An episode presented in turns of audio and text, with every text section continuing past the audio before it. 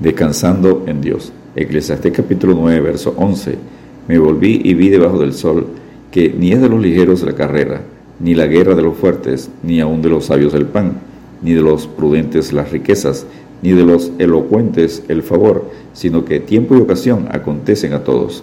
La competencia despiadada del falso éxito ha empezado.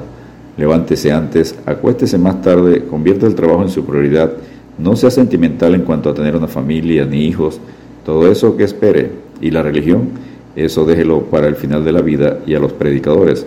Dios recuerda al ser humano debajo del sol que por demás es que os levantéis de madrugada y vayáis tarde a reposar y que comáis pan de dolores, pues que a su amado dará Dios el sueño. Salmo 127, verso 2. Por lo tanto, los profesionales, estudiantes y todo el mundo necesitan los consejos de Salomón la filosofía de la carrera despiadada del falso éxito intentará absorbernos y convencernos de que si queremos tener éxito debemos correr más a prisa, ser más fuertes, más competitivos, más listos e incluso más manipuladores. Cuidado, no se lo crea, no caiga en tal competencia despiadada. Jesucristo advierte, dejadlos, son ciegos guías de ciegos, y si el ciego guiare al ciego, ambos caerán en el hoyo. Mateo 15, 14. Punto número 1. La habilidad humana no garantiza el verdadero éxito. Eclesiastés capítulo 9, verso 11. Me volví y vi debajo del sol que ni es de lo ligero la carrera, ni la guerra los fuertes, ni aun de los sabios el pan, ni de los prudentes las riquezas, ni de los elocuentes el favor, sino que tiempo y ocasión acontecen a todos. Salomón una vez más nos habla de la poderosa y soberana mano de Dios lo que parece ser más veloz, tener mayor poder y una influencia más fuerte, depende de los finos hilos del tiempo y la ocasión de la soberanía de Dios.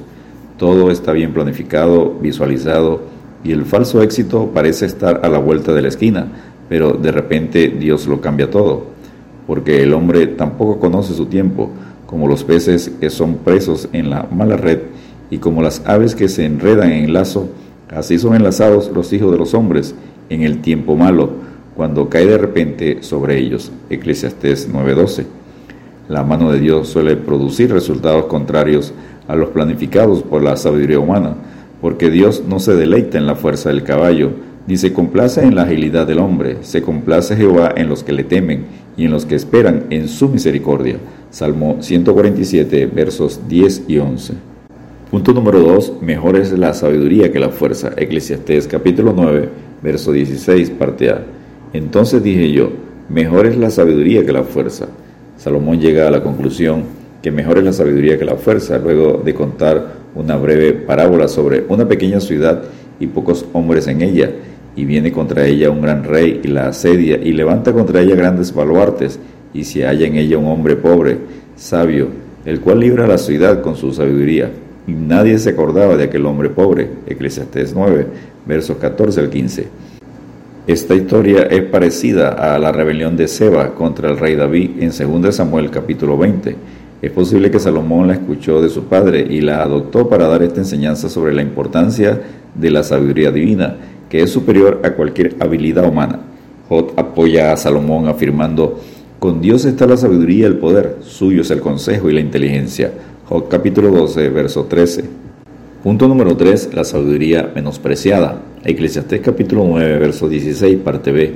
Aunque la ciencia del pobre sea menospreciada y no sean escuchadas sus palabras. Salomón continúa enseñando que el consejo sabio y piadoso del pobre es menospreciado. No goza de muchas simpatías, no suele obedecerse y normalmente se olvida.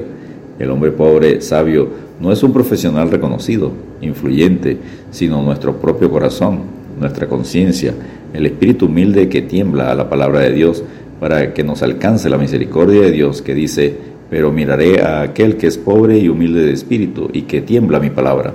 Isaías 66, 2. Punto número 4. La voz de Dios contra la voz del mundo. Eclesiastés capítulo 9, verso 17.